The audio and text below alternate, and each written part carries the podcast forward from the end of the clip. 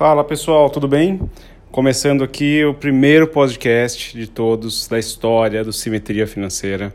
É, é, a gente está mudando aqui um pouquinho o formato como a gente costumava fazer. A gente mudava, costumava fazer sempre escrito para alguns, uh, para alguns pouquíssimos aí que costumavam aqui nos acompanhar. Sabe que a gente escrevia uh, textos curtos, procurando fazer sempre a coisa mais uh, mais curta e mais prática para o dia a dia. A gente sabe que todo mundo tem uma vida super corrida e quanto mais conciso e mais denso, quanto mais conteúdo a gente colocar, melhor. Então, nessa tentativa aí de, de deixar a mensagem mais clara uh, eh, para o usuário final, tentar democratizar uh, o conhecimento em finanças para todo mundo, a gente está fazendo uma nova, uma nova experiência aqui de fazer, essa, fazer um podcast a gente entende que dessa forma a gente vai conseguir uh, ser mais democrático, atingir mais gente, conseguir explicar com mais uh, facilidade e vai ser melhor para todo mundo. Tá?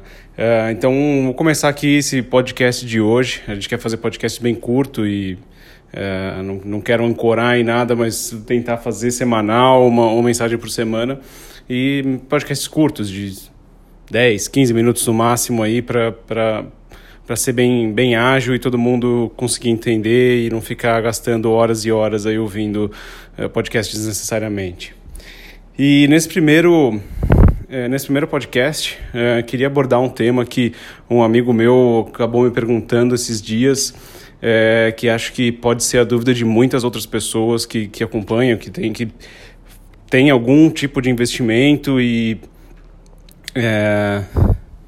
enfim, e, e, e, quer melhorar e quer ter maior rentabilidade nos seus investimentos.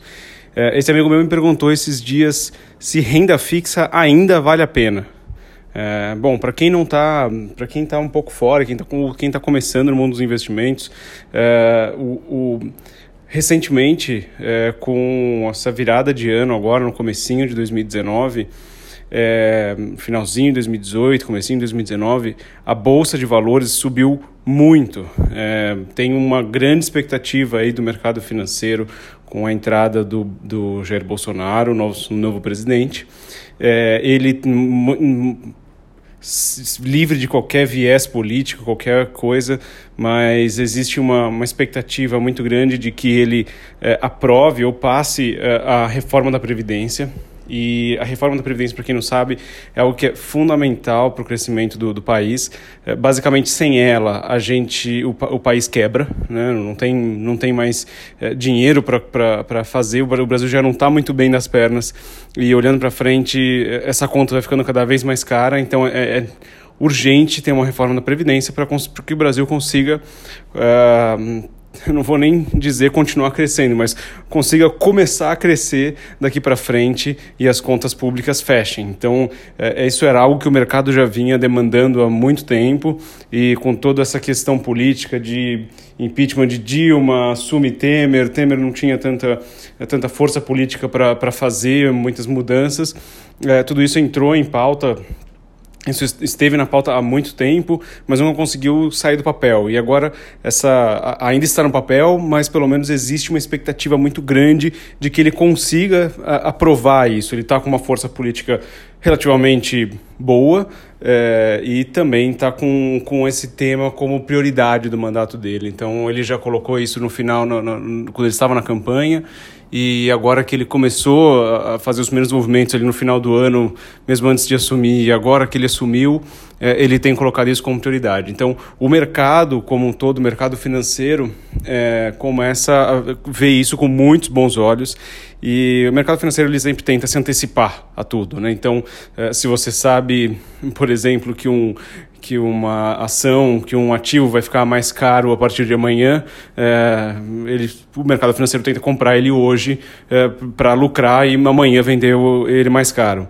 Então, o mercado financeiro sempre tenta antecipar todos os movimentos e com isso o mercado financeiro também está antecipando é, que existe uma, alguma probabilidade de aprovar essa reforma da Previdência e já começa, já entende que com essa reforma aprovada, a economia como um todo melhora, ou seja, todas as ações de empresas, etc., como um todo sobem. Então, o mercado antecipando isso começa começou a comprar e, e a bolsa a bolsa a Bovespa é, começou a subir bastante. Então é, e com isso, muitas pessoas que investem começaram a olhar esse, esse panorama e falaram: bom, vou, vou comprar também, também vou subir. Então acaba entrando, começa a ter um efeito aí, é, os primeiros compradores que fizeram o movimento já começam a realizar alguma coisa, outras pessoas veem esse movimento e começam a subir, entrar também, o meu bolso começa a subir cada vez mais. É, e, e, nesse, e Paralelo a isso, eh, também tem um movimento muito grande do Banco Central de reduzir as taxas de juros do país. Então, hoje em dia, nossa Selic está em 6,5%.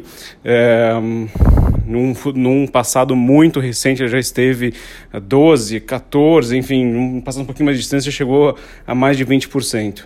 Então, para quem viveu esse período aí de renda fixa, de taxa de juros é, muito alta no passado, é, e hoje vê uma taxa de juros a 6,5%, é, acha que esse, essa taxa de juros, é, comparativamente a esse passado recente, está muito baixa. É, então, quando você junta essas duas, esses, essas duas pecinhas do quebra-cabeça de bolsa subindo cada vez mais e uma taxa de juros é, menor do, recentemente do que nos últimos tempos, é, parece né, ou começa a se questionar se renda fixa vale a pena. Então, um, para dar um contexto um pouquinho maior do que do, por que está por trás dessa pergunta desse meu amigo, é, o porquê, por, se, se a, a, renda fixa ainda vale a pena uh, ou não.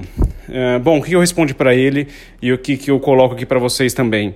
É, renda fixa é, nenhum investimento tem que ser pensado é, isoladamente. Né? Claro que quando você vai Uh, se você está pensando numa ação específica, você vai fazer a análise daquela empresa, daquele setor, enfim, você vai olhar o micro. Mas você nunca vai.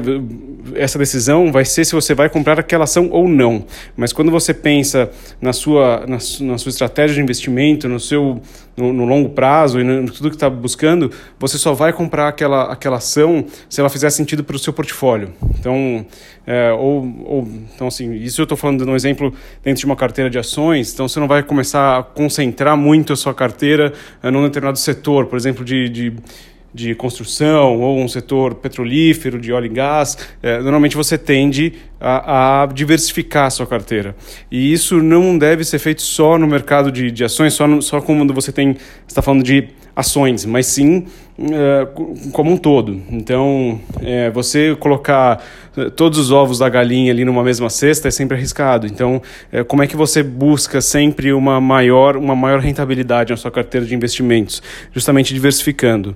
Então, é importante sim ter uma parcela dos seus investimentos em renda fixa, é, um, é importante ter uma parcela dos seus investimentos em renda variável, é importante você planejar uma parte do, das suas receitas ali também para sua aposentadoria aposentadoria, para o seu, pro seu pro longuíssimo prazo. Então, assim, quanto mais você diversificar, é, melhor. É, lembrando que a, a, renda fixa, ela, por mais que tenha uma taxa menor, principalmente mais recentemente com uma taxa de juros bem mais baixa, é, ela ainda assim ela está sempre é degrau a degrau, como se fosse uma escada. Então todo dia ela está subindo. É, diferentemente da bolsa, que um dia sobe, outro dia cai, pode ser que suba muito mais rápido, pode ser que suba um pouquinho mais devagar, mas é, ela cai também. Então, assim, é, a renda fixa não. A renda fixa, ela está sempre ali dando um, um, passinho de cada vez, devagar, mas está sempre é, andando para frente. Então, isso, é, quando você coloca dentro de uma carteira de investimento, isso é muito positivo. Você tem uma parte da sua renda sempre crescendo, independente do que aconteça. Então, é, a renda fixa respondendo de forma mais objetiva e pragmática, é, ainda vale a pena sim. É, o que você tem que fazer é medir muito bem o quanto você vai colocar nessa renda fixa, o quanto você vai alocar em renda variável, enfim, é, e ter todos os, mesmo dentro de renda fixa, Onde você vai colocar isso? Né? Se vai ser inflação, se vai ser em pré-fixado, em pós-fixado, enfim, é, como é que você vai fazer isso? Mas é importante sim você manter uma parcela dos seus investimentos na, na renda fixa, uma parcela na renda variável, para diversificar e ter uma melhor rentabilidade da sua carteira. Bom, é isso por hoje. Uh, mantendo aqui o nosso, nossos 10 minutos aí de de podcast. Uh, se tiver dúvida, se tiver com um comentário, coloca aqui que a gente, que a gente vai falando. Muito obrigado para todo mundo. Valeu, falou!